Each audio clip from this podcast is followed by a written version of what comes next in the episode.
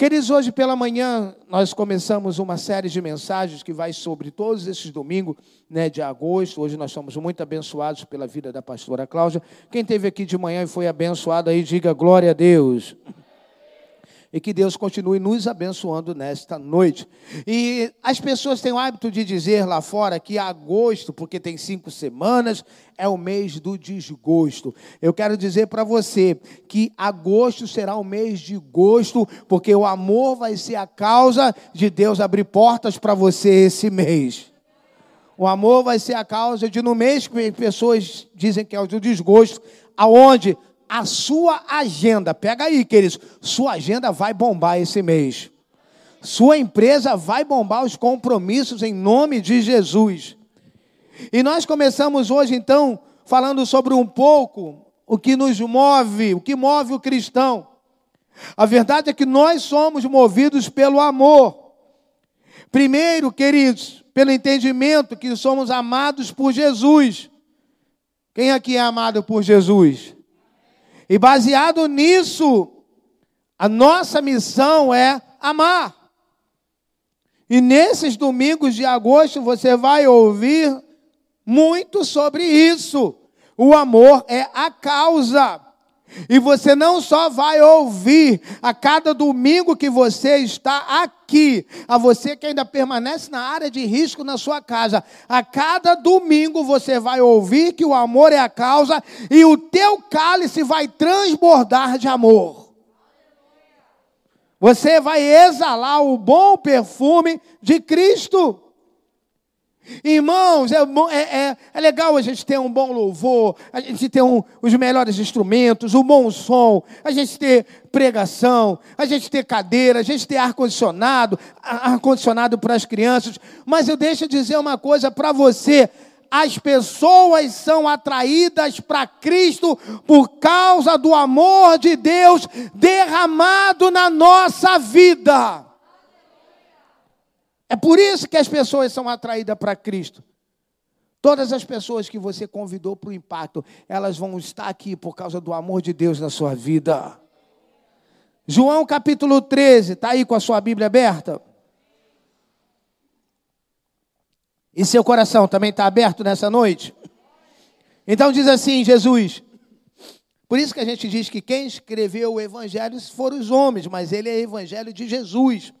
Um novo mandamento lhes dou: amem uns aos como eu os. Vocês devem, vocês devem amar-se uns aos outros. Com isso, todos saberão. Olha o que, Jesus disse: que vocês são meus discípulos, se vos amarem uns aos. Você vai olhar para quem está na fileira do lado e vai dizer para ela: no amor de Cristo, está fraco, assim não tem amor nenhum. Fala, no amor de Cristo, eu te amo. Os discípulos, irmãos, de Jesus, eu vou trazer para hoje. Não é? Jesus estava dizendo: olha só, olha, vocês são meus discípulos, todos saberão. Então preste atenção. Os discípulos de Jesus não são reconhecidos porque pregam com eloquência os discípulos de Jesus não são conhecidos porque têm uma boa voz, ministram um bom louvor, tocam um bom instrumento, dá uma boa aula na escola de discípulo, dá uma boa aula no departamento infantil. Não, querido, os discípulos de Jesus hoje são conhecidos por amar e servir a todo tipo de pessoa. Você pode dar glória a Deus? Isso é que nos faz ser conhecido, porque Jesus disse o seguinte: olha, com isso todos saberão que vocês são meus discípulos, se vocês amarem uns aos outros. O que nos faz ser chamados por Deus de seus discípulos, volto a dizer, não é uma eloquente pregação, é amor por pessoas. Jesus veio ao mundo para quê? Para ganhar pessoas, para salvar pessoas, para amar pessoas. E o nosso objetivo é levar você, através dessa série de mensagens, a ser mais comprometidos com o reino de Deus. Tem se notado, queridos, cada vez mais um padrão de comportamento na sociedade aonde as pessoas não valorizam tanto o compromisso. Pessoas que se comprometem com algo ou com alguém e não cumprem um combinado. Há pessoas que não têm compromisso nem com elas mesmas. Elas não, eu não vou mais fazer isso. Daqui a pouco ela está fazendo de novo. Sabendo que às vezes aquilo faz mal para ela. Quando se trata da nossa caminhada com Cristo, o compromisso é uma das palavras que mais precisamos valorizar. Devemos valorizar o nosso compromisso com Deus, com o reino de Deus. Por que se comprometer? Por amor. Pois o amor é a causa que move o reino de Deus. Queridos, o amor é o âmago do Evangelho. Em João, na carta dele, capítulo 4, versículo 8, ele diz: Olha, quem não ama não conhece a Deus, porque Deus é amor. E nessa primeira parte queremos conversar um pouco sobre a importância de amar a igreja local. Muito além de uma instituição ou local físico, mas a comunidade da qual fazemos parte. Entendemos, irmãos, que nesse lugar pessoas são alcançadas. Nesse lugar, pessoas são transformadas, libertas, restauradas e salvas. Assim como disse o Vitão aqui, eu creio que dia 22 de agosto, pessoas serão libertas, pessoas serão transformadas, pessoas serão salvas, famílias e casamentos serão restaurados para a glória do Pai. Entendemos que nesse lugar, queridos, pessoas comuns, são transformadas em extraordinários discípulos de Jesus. Entendemos que nesse lugar pessoas são alcançadas e são transformadas. Por causa disso, irmãos, temos que investir. E temos uma cultura de investir e focar cada vez mais nossas energias na igreja aonde estamos plantados. Porque, queridos, o amor pela presença de Deus nos ama amar a sua casa. Se você ama a presença de Deus, preste atenção, você ama a sua casa. Se você ama a presença de Deus, você ama estar na casa do Pai. Quem ama a Deus ama estar na casa de Deus. O que é que o salmista disse no Salmo 27? versículo 4. Uma coisa eu pedi ao Senhor, e é o que eu procuro, que eu possa viver na casa do Senhor todos os dias da minha vida para contemplar a bondade do Senhor e buscar a sua orientação no seu templo. Ele estava dizendo: olha, que eu possa viver na casa do Senhor só domingo, que eu possa viver na casa do Senhor só quarta-feira. Não! Ele diz que eu possa viver na casa do Senhor todos os dias. O amor do salmista pela casa de Deus era tão grande que ele queria estar na casa de Deus todos os dias da sua vida. Por que amar a igreja local? Porque é a expressão do corpo de Cristo. Paulo ele diz lá no livro de Éfeso, capítulo 5, versículo 23, que Cristo é o cabeça da igreja e que o seu corpo, que é o seu corpo do qual ele é o Salvador. Cristo é o cabeça da igreja, que é o seu corpo da qual é o Salvador. Não tem como dizer que amamos a Cristo e não amamos a igreja. Como alguém pode amar o cabeça e não amar o corpo. A igreja local faz parte do corpo de Cristo. Ela é um projeto que o próprio Jesus está construindo. Então, grave isso. Não tem como amar a Deus e não amar a sua igreja. Não tem como amar o cabeça e não amar o corpo. Ele também disse para Pedro, Jesus, Pedro, eu lhes digo que você é Pedro, e sobre essa pedra, Jesus disse: Eu edificarei a minha igreja. E ele disse: Pedro, as portas do inferno não prevalecerão contra ela. O diabo achou que com essa pandemia ele ia acabar com a igreja, ele ia fechar com a igreja. Pelo contrário, irmãos, essa pandemia deu mais força à igreja para libertar mais gente do cativeiro. Veja que Jesus mesmo disse para Pedro: Pedro, eu edificarei a igreja. Quando nós amamos e nos comprometemos com a igreja local, nós estamos cooperando com Jesus na expansão do reino de Deus. E isso é um grande privilégio. Quantos querem cooperar para a expansão do reino de Deus, digam glória a Deus. Que eu vou te dizer uma coisa, queridos. Deus, ele não precisa da nossa cooperação, mas ele nos ama tanto que deu a mim e a você o privilégio de fazer parte dessa expansão do seu reino. Isso sim, irmãos, é um grande privilégio fazer parte da expansão do reino de Deus. Cada pessoa que você evangeliza, cada pessoa que se converte, porque você foi um instrumento de evangelização, você está colaborando para a expansão do reino de Deus. Cada grupo de vida que é aberto numa casa é a expansão do reino de Deus. E é um privilégio fazer parte da expansão do reino. Deus concedeu a nós esse privilégio, não aos anjos, esse privilégio de fazer parte do crescimento da igreja. A igreja é a expressão da casa de Deus. Abra sua Bíblia em 1 Timóteo, capítulo 3. 1 Timóteo 3, versículo 15. Paulo, ele diz a, a Timóteo 1 Timóteo 3,15.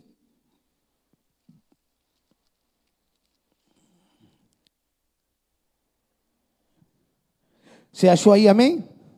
Aí Paulo diz assim: Mas se eu demorar, saiba como as pessoas devem se comportar-se na casa de Deus, que é a igreja do Deus vivo coluna e fundamento da verdade. Queridos, Paulo está dizendo que a casa de Deus é a igreja do Deus vivo, coluna fundamentada na verdade. É lógico, irmãos, que entendemos que a igreja do Deus vivo não se trata simplesmente de um auditório. Não tem nada a ver com uma construção feita por mãos humanas. Mas presta atenção, a igreja não se resume a quatro paredes, mas quatro paredes ajudam a ser igreja. Entende? A igreja não se resume a quatro paredes, mas quatro paredes nos ajudam a ser igreja. Quatro paredes nos ajudam a ser abençoado, porque nessa noite nós estamos em comunhão e creio em receber essa palavra. Enquanto estamos em comunhão, o céu está ordenando bênção para a nossa vida porque ele diz que onde há comunhão, Deus ordena a bênção. Esse local físico que o Senhor nos confiou, para através dele alcançar pessoas com a mensagem de salvação em Jesus, é um local especial. Você já ouviu aqui que a igreja é ponto de partida. Eu quero dizer para você que a igreja é a porta do céu. A igreja é lugar da manifestação, da presença e da glória de Deus. Irmãos, a igreja é lugar de cura. A igreja é lugar de milagre. A igreja é lugar de bênção. A igreja é lugar de restauração. A igreja é lugar de vitória. Por isso amamos a igreja local e nos comprometemos com a expansão dela. Salmo 85, abra aí na sua Bíblia, Salmo 85, versículo 5. Salmo 85, versículo 5. Olha o que é que o salmista ele vai dizer.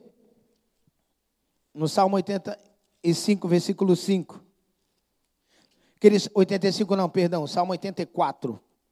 Salmo 84, só você voltar um, um salmo atrás aí. Salmo 84, versículo 5. Ele diz assim: Olha, como são felizes os que em ti encontram a sua força, os que são peregrinos de coração, ao passarem pelo vale de Baca, fazem dele um lugar de fontes. As chuvas do outono também o enchem de cisternas.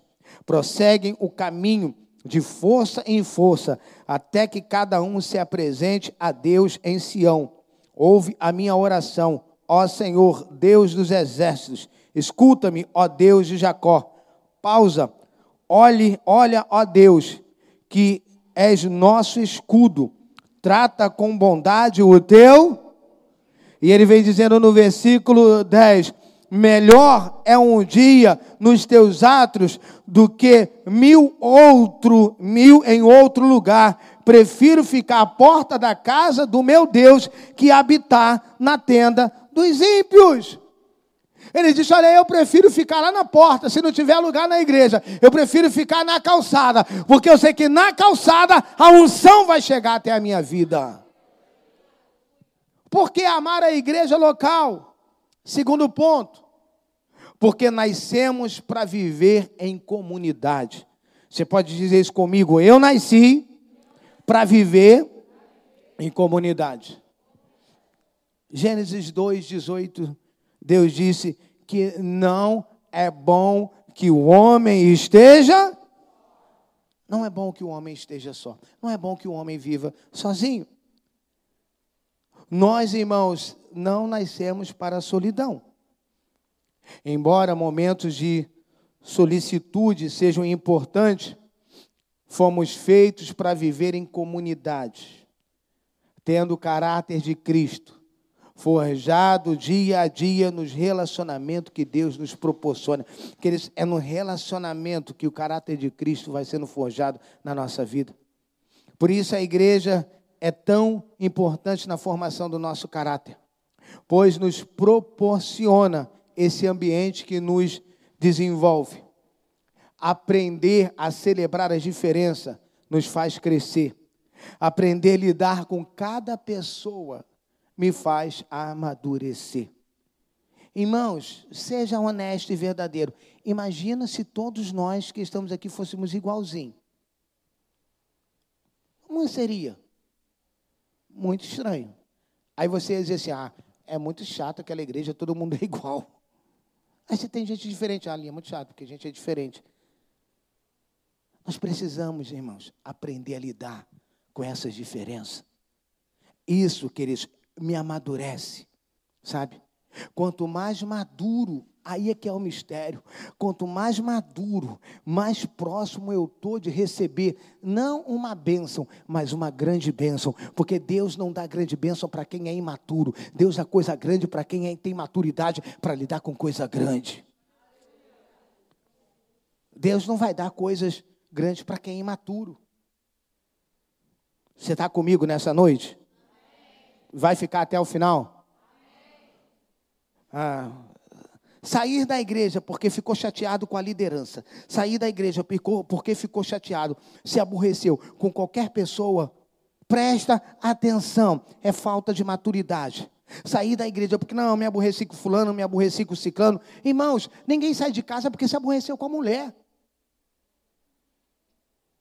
Ainda que dá vontade. Mas, ah, não, então você não é mais a minha família. Falta de maturidade, que negócio é esse? Não, vou me separar por causa de incompatibilidade de gênio. Quantos anos você está casado? 25. E agora que você descobriu que ele grita. Mas ela não, não faz as coisas direito. E agora que você descobriu? Sair da igreja porque ficou chateado com os irmãos em Cristo é porque falta entender uma coisa: o amor é a causa de eu passar por cima de tudo. Isso é que eu preciso entender: o amor é a causa. Eu preciso que você abra sua Bíblia em Provérbios 27, 17. Só você pular um livro aí à frente. Provérbios 27, 17.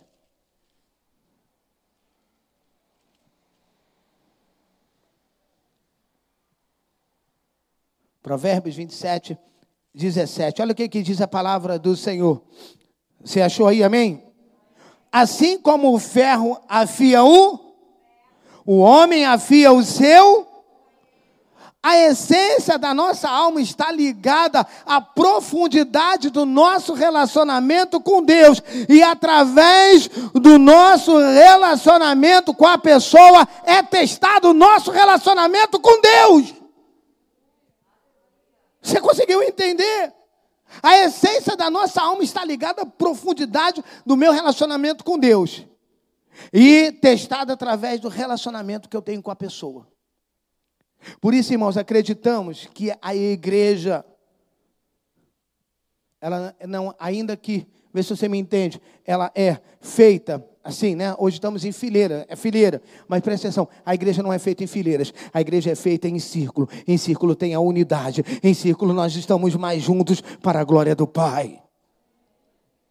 À medida que nós amamos as pessoas ao nosso redor, presta atenção, o nosso amor por Deus ele é desenvolvido.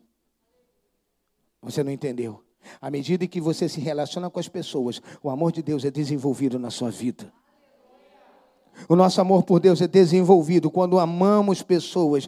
Querido, preste atenção. Jesus, eu posso achar isso aqui muito bonito, eu posso achar essa mesa de Santa Ceia muito bonita, mas Deus não ama isso aqui. Deus ama pessoas. Deus te ama. Sabe por que você está hoje aqui? Porque quem ama, cuida. Deus tem cuidado da sua vida, reconheça isso. Você está aqui porque quem ama se preocupa. Deus está se preocupando. Você está aqui preocupado com segunda-feira, terça-feira. Esquece. Quem ama se preocupa. Para essa semana, Deus proverá. Quem ama, protege. Grava, grave isso, querido. Quando amamos pessoas ao nosso redor, o nosso amor por Deus é desenvolvido. João, ele diz assim, depois você pode ler em casa, 1 João 4, 19 e 21. Nós amamos, você só vai dizer assim comigo, ó, nós amamos porque ele nos amou. E se alguém afirmar, eu amo a Deus, mas odiar seu irmão, ele é mentiroso. Pois quem não ama seu irmão, a quem vê, não pode amar a Deus, a quem não e ele nos deu esse mandamento: quem ama a Deus, ame também o seu irmão. Viver em comunidade nos leva a gerar ainda mais o fruto do Espírito. Gálatas 5, diz lá. Bondade, longanimidade, domínio próprio, mansidão, paz e por aí vai, alegria.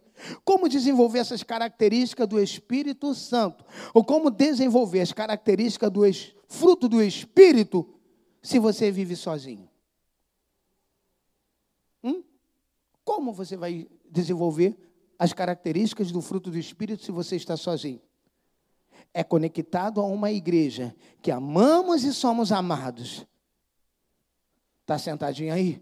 é conectados a uma igreja que nós somos feridos, mas também somos curados. Você pode dizer glória a Deus? Você consegue aplaudir a Jesus por isso?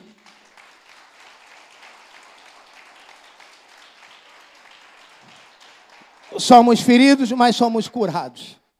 É nesse processo, irmãos, e nesse processo, o caráter de Cristo em nós vai se mantendo desenvolvido. É nesse modelo da igreja, irmãos. O nosso modelo de igreja, o nosso modelo da igreja Nova Vida do Caxambi é o modelo de Atos capítulo 2. Igreja local com ferramentas que utilizamos. Escola de discípulo, toda segunda-feira às 8 horas da noite, pelo, pelo aplicativo. Fundamentos, comunhão, generosidade, cesta básica, contribuo com algum projeto da igreja, com um projeto do departamento infantil. Atos capítulo 2, versículo 42, diz assim: olha, e eles se dedicavam ao ensino dos apóstolos e à comunhão, ao partir do pão, às orações, todos estavam cheios de temor. Muitas maravilhas, sinais eram feitos pelos apóstolos. Todos os que criam mantinham-se unidos e tinham tudo em comum, vendendo suas propriedades e bem, distribuíam cada um conforme a sua necessidade. Todos os dias continuavam a reunir-se no pátio do templo, partiam o pão em suas casas, juntavam e juntos participavam das refeições com alegria e sinceridade do coração, louvando a Deus e tendo a simpatia de todo o povo. Queridos, se nós tivermos a simpatia de todo o povo desse bairro, Deus vai acrescentar todos os dias pessoas para serem salvas. E olhando isso aqui, o nosso caso específico, a ferramenta que facilitam o crescimento é o grupo de vida. Quem aqui participa de um grupo de vida, levanta sua mão. Olha, você que não participa, você precisa procurar um, participar, irmãos. Quantos aqui, depois que, que, participaram de um grupo de vida, se tornaram mais fortalecidos, se sentem mais abençoados? Digam glória a Deus. Procure um, queridos procure um. Muitos agora vão estar voltando, né? nós lá em casa vamos estar voltando com o presencial esse mês de agosto, outros vão continuar online, não importa, presencial ou online, o importante é você fazer parte. E diz que aqui o grupo de vida aqui na igreja de Atos funcionava todo dia, e todo dia participava, todo dia ia de casa em casa. Queridos, grupo de vida é a forma de facilitar a conexão entre as pessoas para que haja uma troca de experiência, buscando, sabe, um Deus perfeito e dessa forma sendo diariamente transformadas. É isso que acontecia, aquelas pessoas eram transformadas. Deus nunca prometeu para mim para você uma vida sem problema. Pelo contrário, Jesus disse que no mundo nós teríamos mas ele deu uma família especial, chamada igreja local, que nos ajuda nas dificuldades. Preste atenção, você não foi feito para viver sozinho. Você não precisa viver sozinho. Ei, gente, acorda, nós somos uma igreja aqui. Nós somos uma igreja aqui e ao acolher, nós vamos ajudar uma pessoa comum a ser transformada num extraordinário discípulo de Jesus.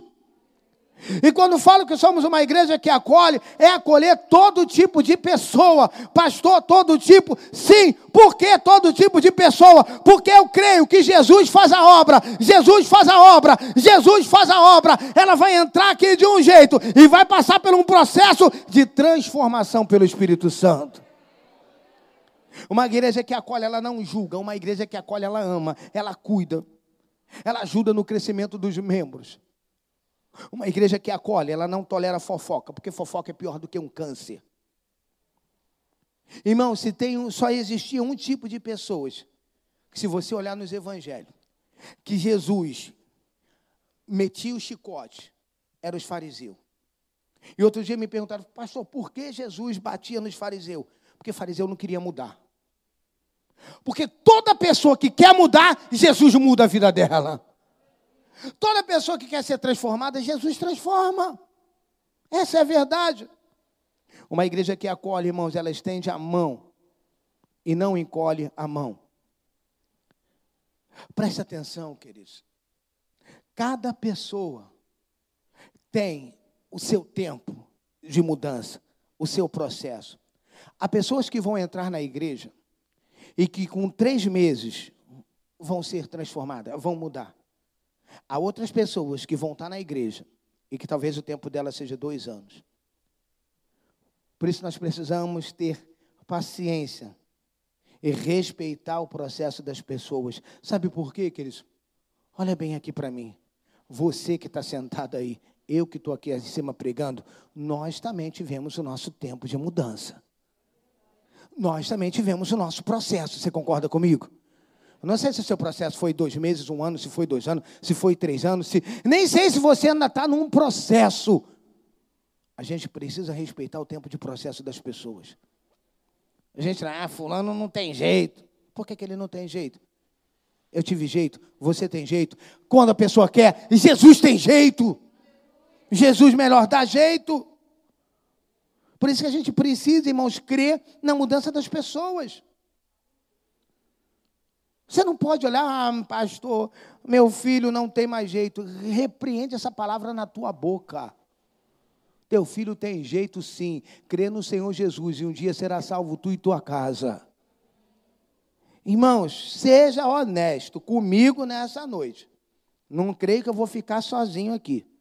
Quem aqui conhece, seja aqui, em qualquer lugar.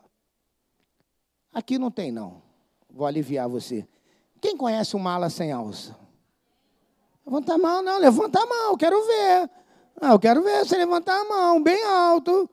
Quase que eu vou, se não levantar, vou pedir a Jéssica para te filmar.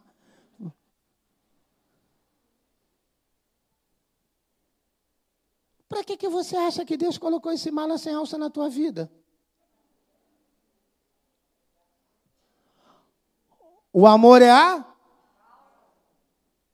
E tem uns, meu irmão, que é mala de papelão com pedregulho, sem rodinha e na chuva. Aquela pessoa que às vezes você diz, cara, já vem ela me mandar mensagem de novo, mas eu já não aguento mais.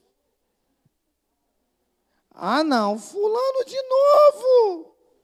Outro dia a pastora falou, mas fulano de novo. Eu falei, então, o amor é a causa. Tem que atender fulano de novo. Irmãos, me entenda. Me compreenda, você que está em casa. Crente é chato. Quando eu estou falando que crente é chato, eu estou te dizendo que eu sou crente. Pergunta. Ah, está dizendo que é verdade, vai dormir no sofá. O negócio é esse, minha irmã. Irmãos, se nós estamos aqui hoje, eu preciso te lembrar uma coisa. Deus teve paciência com o teu processo. Deus teve paciência em esperar você mudar. O amor é a causa. E para a gente encerrar o último. Por que amar a igreja local? Porque me ajuda a cumprir o meu propósito. A verdade é que Deus tem um propósito específico para cada um de nós. Mas esse propósito individual faz parte de algo muito maior, que é o propósito dele para a humanidade, que está sendo realizado mediante a igreja. O propósito de Deus tem que estar acima do meu propósito. Esse é o mistério. O propósito de Deus tem que estar acima do meu propósito. O objetivo dessa mensagem não é simplesmente recrutar pessoas para satisfazer o crescimento de uma organização específica, mas é levar você a entender que o propósito da sua vida está ligado a algo maior, que é Jesus o propósito de se tornar ele conhecido mediante a multiforma de sabedoria através da sua igreja. Cooperar com a expansão do reino através da igreja local é entender que nós somos chamados para algo maior. Algo maior que nós mesmos. E qual é esse algo maior? Fomos chamados para servir independente, qualquer pessoa. Paulo diz lá em Filipenses que Jesus veio ao mundo para servir, que ele tomou forma de servo. Uma igreja que acolhe é uma igreja que serve. É uma igreja que não olha o defeito do próximo. Uma igreja acolhedora, ela se alegra quando alguém caiu e se levantou. Porque talvez um dia você caiu, mas Jesus te levantou, você está aqui nessa noite. Somos uma igreja, irmãos, que acolhe e não que julga, que ama, que perdoa, que está sempre incentivando as pessoas. Nós falamos isso aqui no culto de quarta-feira. Nós vamos usar esse lema, queridos. Eu não sei, hoje eu falei de manhã para uma irmã que veio falar comigo depois do culto chorando. Eu expliquei algumas coisas para ela e falei, irmã, irmã, fica quieto, porque a partir de quarta-feira o nosso lema é: em Jesus tudo vai dar certo. Incentivar as pessoas, irmãos. Eu vejo uma igreja que cada membro é servo voluntário. Porque eu entendo que essa é a natureza de Deus, servir. Qual é a área da igreja que você pode servir?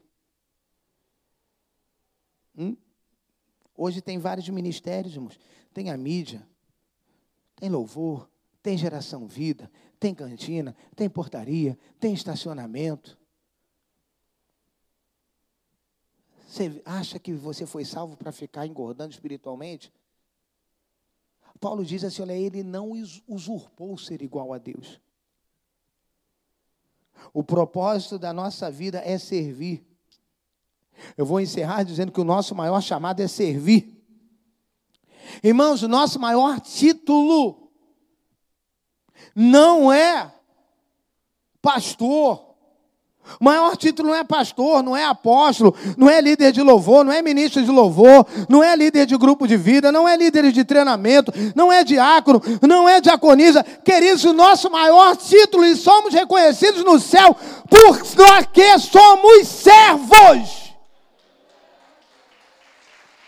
Você pode dizer glória a Deus? Esse é o seu maior título, servo.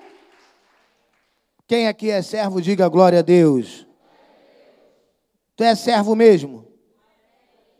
Então, sábado que vem, amanhã não vale. Tu vai me levar na churrascaria. Porque amanhã não vale, porque amanhã tem jejum, varão. Irmãos, servo, servo. Eu falava aqui com os nossos voluntários que nessa pandemia a igreja ficou com muito eutico. Que ouvia Paulo pregar, dormiu e caiu da janela. Mas o que é que Paulo fez? Orou e abraçou Eutico. Irmãos, você está aqui para servir. Jesus disse: Todos saberão que vocês são meus discípulos, se amarem uns aos outros. Eu encerro fazendo uma pergunta para você nessa noite. Por que Deus nos ama? Na verdade é o seguinte: por que Deus nos amou primeiro? Primeiro, por dois motivos. Primeiro motivo que Deus nos amou primeiro. Porque nós lemos lá em João que Deus é. E qual é o segundo motivo? Para mim, Ele me amou primeiro. Para Ele me ensinar a amar todo tipo de pessoa. Irmãos, quando eu, eu digo amar, preste atenção, vai ter gente que vai vacilar contigo duas, três, quatro vezes. E você vai fazer o quê? Você vai virar as costas? Você tem que amar. Você tem que amar. Aí de novo você vai dizer, tá bom, meu filho, eu te amo, eu te perdoo. Eu nunca vou desistir de ninguém, sabe por quê? Porque Deus nunca desistiu de mim. Deus nunca desistiu de você, líder de grupo de vida. Não desista do seu discípulo. Não desista. A gente não pode desistir das pessoas, irmãos. Amar e servir, esse é o nosso chamado. O amor é a causa. Quando Pedro corta a orelha de Malco no Getsemane, Jesus disse para ele: Pedro, eu não poderia rogar ao Pai e Ele enviar uma legião de anjos para me livrar? É como se Jesus dissesse: Pedro, tudo isso está dentro do contexto. Eu tenho que ir para a cruz, porque o amor é a causa. Eu tenho que cumprir o propósito, porque o amor é a causa. Sabe, se você ainda não entregou sua vida para Jesus, está aqui na igreja, dê a Ele essa oportunidade. Se você está aí no culto online, deixa o Rei da Paz encher teu coração de paz.